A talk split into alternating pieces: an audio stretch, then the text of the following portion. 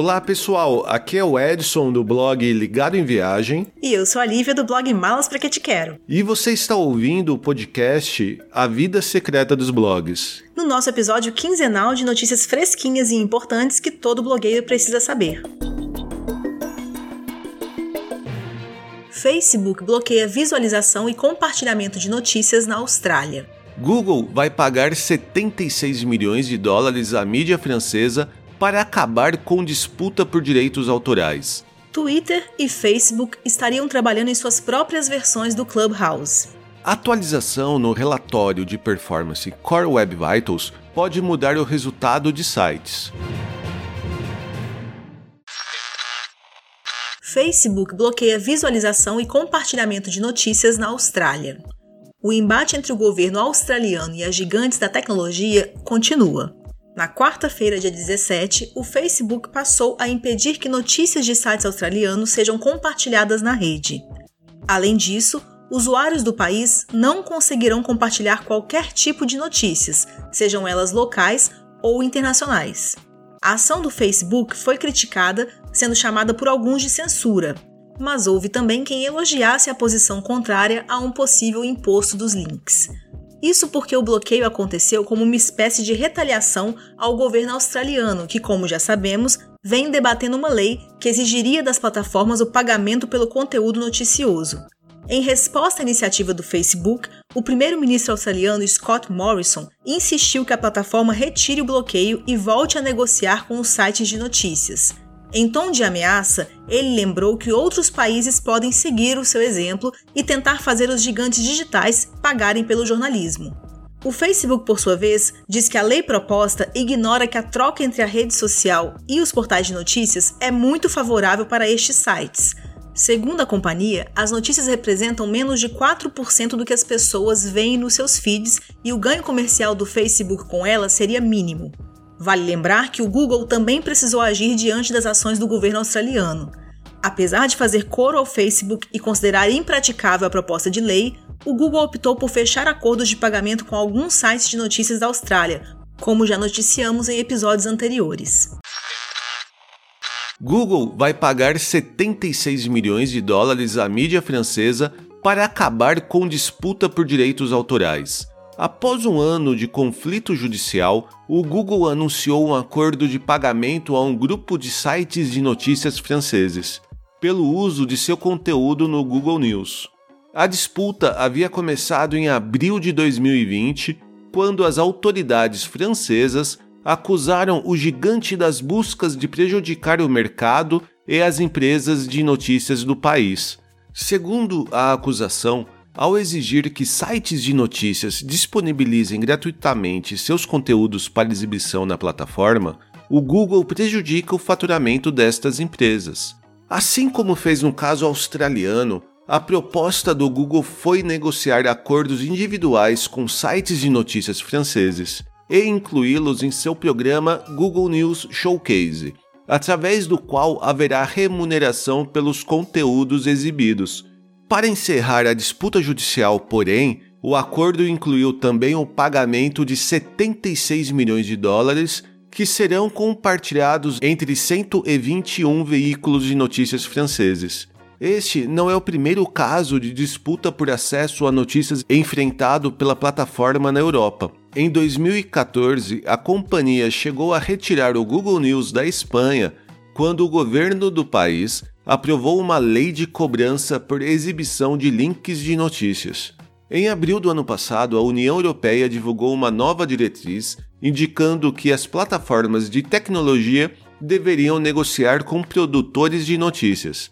A França foi o primeiro país a implementar esta diretriz em sua legislação e o acordo entre a mídia francesa e o Google deve ser apenas o primeiro de muitos. Twitter e Facebook estariam trabalhando em suas próprias versões do Clubhouse. Após o sucesso do aplicativo Clubhouse, outras redes sociais parecem estar testando novos recursos de áudio. O Twitter expandiu os testes do Spaces, seu recurso que disponibiliza salas de chats por voz para os usuários. A ferramenta foi anunciada pela primeira vez em novembro do ano passado e lançada para testes beta em dezembro. Agora, os testes do Twitter Spaces acabam de ser expandidos para mais 3 mil pessoas, além da rodada inicial que contava com aproximadamente mil testadores. Os escolhidos têm acesso ao recurso para criar salas, privadas ou públicas. Qualquer usuário do Twitter que o siga pode ouvir nas salas criadas por eles. Mas não é só o Twitter que está de olho na onda dos chats de voz. Segundo o The New York Times, líderes do Facebook teriam pedido aos desenvolvedores da companhia para criar seu próprio serviço de chats por áudio. Este recurso, porém, estaria ainda nos estágios iniciais de desenvolvimento.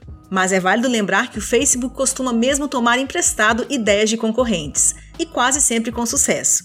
O Instagram Stories, por exemplo, surgiu como um clone do formato inaugurado pelo Snapchat. Já no ano passado, a empresa lançou no Instagram o recurso Reels, que é claramente uma versão do TikTok. Agora, a nova fonte de inspiração parece ser o Clubhouse. E caso você não saiba o que é o Clubhouse, vale ouvir o nosso episódio de número 26.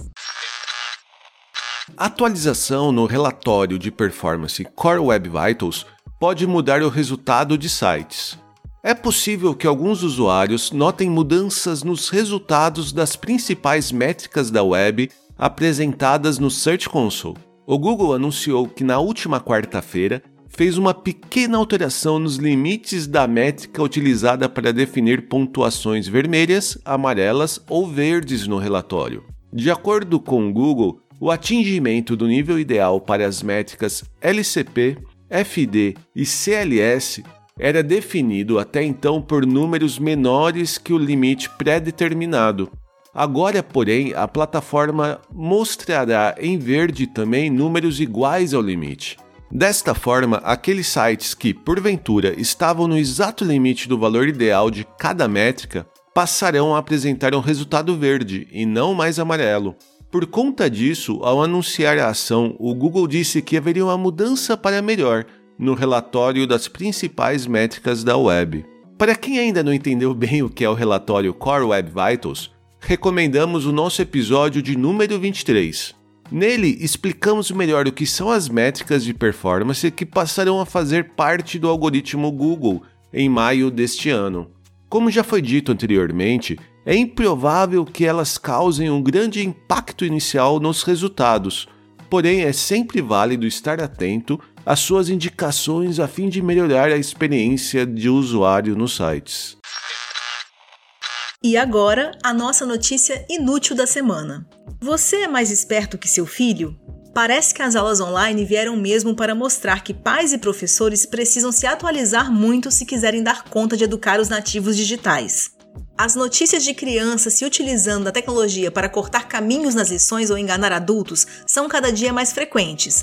No último dia 13 de fevereiro, o norte-americano Mike Piccolo contou via Twitter a história da sobrinha que parou de frequentar as aulas via Zoom após um erro misterioso impedir seu acesso à plataforma de videoconferência.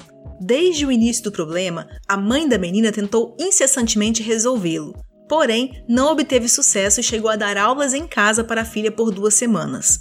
A situação só foi esclarecida quando o acesso foi restabelecido três semanas depois. Nesta ocasião, um outro adulto escondido observou a criança inserindo a senha incorreta na plataforma propositalmente repetidas vezes a fim de bloquear o acesso novamente. Aparentemente, a menina percebeu que o tempo de bloqueio automático da plataforma aumentava a cada vez que a tentativa de acesso com a senha incorreta acontecia. E nenhum adulto desconfiou de uma ação deliberada da criança até ela ser descoberta. Também nos Estados Unidos, a nova-iorquina Danielle Millen compartilhou no TikTok um vídeo mostrando um truque do filho para acertar todas as questões em suas provas online a criança simplesmente acessava o código-fonte das páginas da prova e conseguia ver a sinalização de falso ou verdadeiro quando passava o mouse por cima das opções de respostas de cada questão. Por isso, lembrem-se sempre: antes de colocar as crianças de castigo, troquem todas as senhas da casa. E as fechaduras também, só por garantia. E este foi o nosso episódio quinzenal de notícias. Nós voltamos na semana que vem com mais um episódio completíssimo e cheio de informações sobre um assunto que com certeza é do seu interesse. E você pode participar dos nossos bate-papos com dúvidas e sugestões de temas. Basta mandar uma mensagem para a gente através do Twitter, Instagram, Facebook ou diretamente no nosso e-mail pergunte arroba avidasecretadosblogs.com.br. Não deixe também de nos seguir nas mídias sociais, onde rola conteúdo exclusivo e você fica sabendo quando tem episódio novo no ar. E compartilhe este episódio com outras pessoas que provavelmente não estão sabendo ainda das últimas novidades do podcast A Vida Secreta dos Blogs. A gente volta na semana que vem. Um abraço, pessoal. Até a próxima. Beijo, pessoal. Free your.